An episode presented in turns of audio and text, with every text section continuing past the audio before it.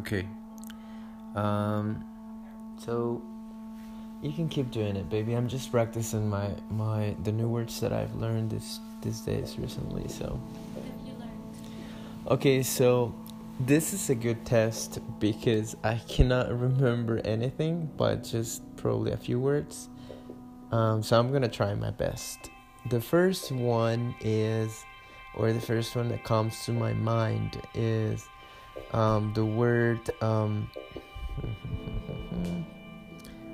um, the word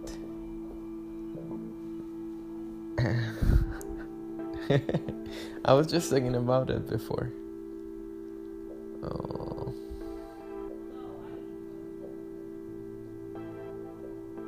Um What is it? I just forgot. Uh, I feel like my mind now is mind is completely blank. Jesus Christ. Okay, I need to focus. Um okay, so startle. Startle what? Startle. Startle what? Startle. Startled. What? Startled. Oh, isn't it startle? Startle. Stop. Startled is the. Startle. So am I pronouncing it incorrectly? Say it. Startle. You can. Am I? Really? Startled. Okay, so the verb startled, startle, startle, to startle. to startle. I think I'm pronouncing it incorrectly. You just you're skipping the R. Star. Startled, Startle. Star, startle, startle. Okay, sounds funny. Startle, star, startle. Startle. Oh, but like the, in present tense, how do you say it? Startle. Star. Okay, can you divide it into two? Star. Star. Told. Like Startle. No, it's not the same because it doesn't have an R. No, the other one. She told me. Listen, no, listen, listen. Star, like Star. Yeah. Told. Told. Told. Startled. But it doesn't sound the same when you put them together. Startled. Yeah, that sound. I can do that. Star told. Okay, now you're gonna change that T to like a D. Startled. Startle. Startle. Like startled. Star. Startle. Startled. Okay, well Perfect. that you got is it, you got it, you got it. startled. There you go. Perfect. You really do have it. Thank you. okay, that is the first one that I can remember. In Spanish, uh, when someone start, startle, startles, is, is that the way you say it? Start, startles, startles.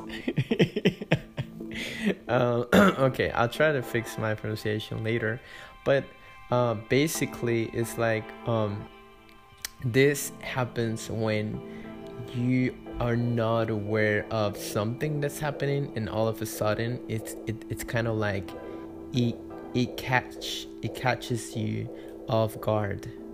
Thank you so much. So yeah it catches you off guard. And then normally i think it's it's it's something that you can see when people they just like kind of like jump a little bit or like you can notice that they're just calm and all of a sudden they're just like with big eyes they're scared or something. So also a, a good synonym i guess it, it would be just scared. But i think to startle is more like uh, the physical reaction when you see the person jumping or the animal because animals startle too um, I think it's it's not just the the the the their feeling it's the, it's their reaction physically how they feel.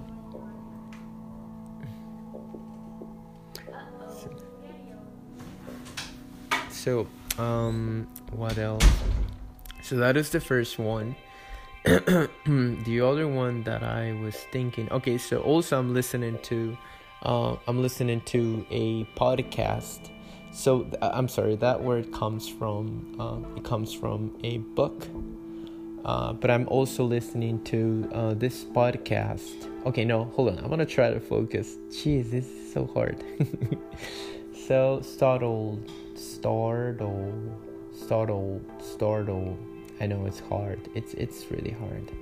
Um, so the next one in the book that I'm reading that I can't remember. Oh well, I was I was thinking about it this morning. That is to take take something off uh, I, I know for a fact that some people would use this one to take to take some take something take uh, take it take it off take something off off and some people might use um, to check something off of course um, in my poor experience with english i've heard more people using the verb check or to check so I believe that probably more people would use uh, uh, the expression to check something off rather than uh, um, than um, take something off. But it's still it's funny in Spanish. I think that it's more complex than just three words um, I think I would say uh, marcar con una palomita. Marcar con una palomita. To check something off or uh, to take it off. It's funny because sometimes I think uh, for me uh, to explain something like this verb, it's easier in English, in my opinion, of course, than in Spanish because in Spanish it's more complex. Like, I feel like in English, it gives you the idea but in spanish it is it is it it kind of like explains the idea of something. So i don't know if that makes sense but yeah. Um anyway uh bruise is another word. I this is not a new word but definitely it's something that i've been trying to memorize this last few weeks i mean this last month um so Bruce, yeah Bruce. Bruce stands for um, moreton. A bruise the size of a baseball. um, what else? Let me think. I don't know.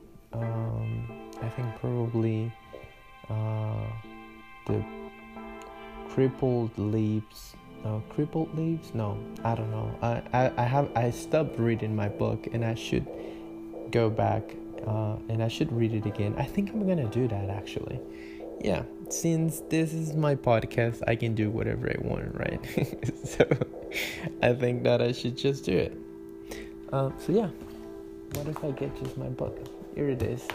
So the book is called The Trail, written by um, Meika Hashimoto or Maika Hashimoto. I don't know.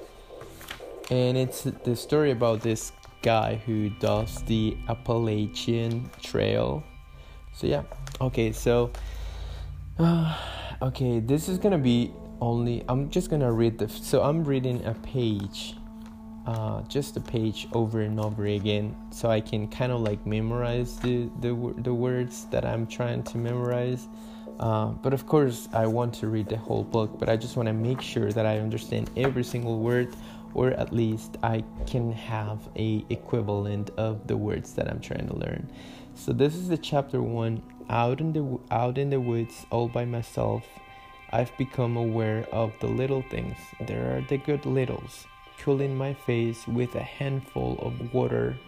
So yeah, one of the words that I'm learning is handful, which stands for puñado uh, I don't know if handful of water is something that I would use, but and also in Spanish you cannot say un puñado de agua.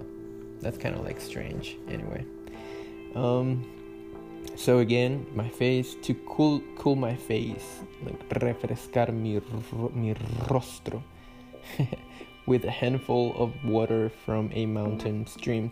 Oh, by the way, mountain mount, mountain stream I wasn't really sure of um, of what was what this thing was because um, uh, stream in Spanish I think is like corriente, So the word corriente in Spanish is kind of like uh, not precisely what he's trying to do in the, to say to say I mean in the book.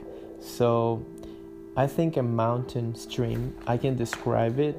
It's more like just this little stream that normally when you go out you go to a mountain or something you can see that the water is like coming from from the top and of course water creates their own its own you know paths if that makes sense. So sometimes it's really tiny like really tiny stream like super slim or super thin uh, stream. And normally people would get the water from there. Like uh, professionals would recommend if you are drinking water from the mountain to get water from mountain streams because the water is is safe or at least it's the safer uh, water you would get in a mountain so in spanish i don't know how can i translate that uh, i would say una un hilo de agua de la montaña. I don't know, to be honest. I cannot think of that right now. Anyway, uh, the way sunlight plays through wind rippled leaves. Uh, I wanted to learn this one. I don't know if I'm gonna really use it, but wind rippled leaves stand for uh, uh hojas movidas por el viento. Yeah. And finally, the one that I was talking about before the startled leap of star, startled leap of a deer that only I see.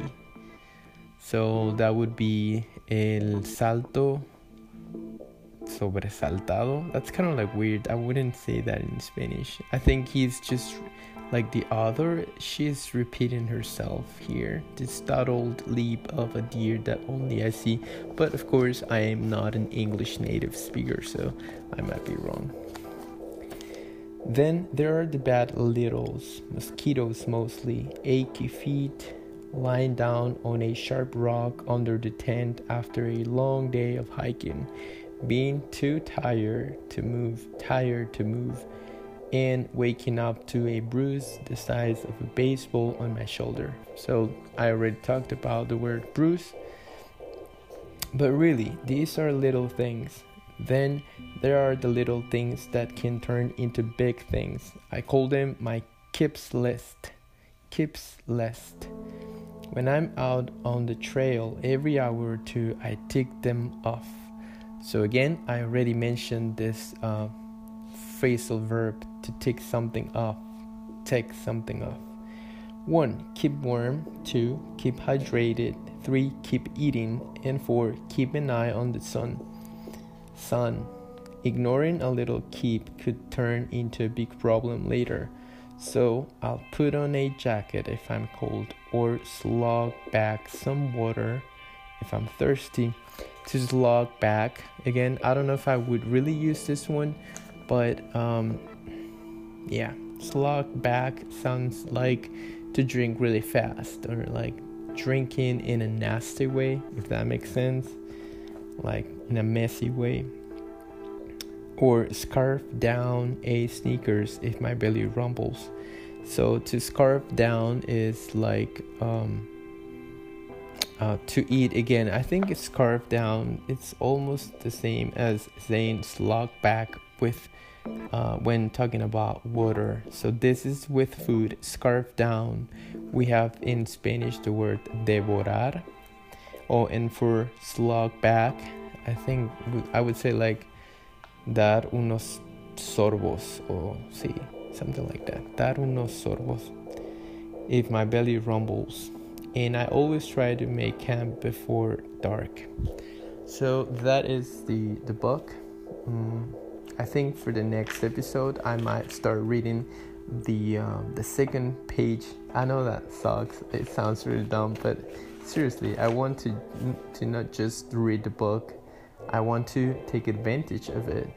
Um, so in order to do that, I need to kind of like reread the book or to just make sure that I can understand everything and also if I can learn new words, course, uh, I'm going to do that for sure. Um, So what else? Uh, I am listening to a podcast. So what I can do is that I can try to um probably can do that before. I just wanted today I just wanted to do something super fast to just practice a little bit more uh, or just a little bit and I'll keep uh, making more episodes with this uh, idea of practicing and showing you guys what I'm doing with uh, these exercises to improve my English. So I think that's all so far. See you guys in the next one. Bye.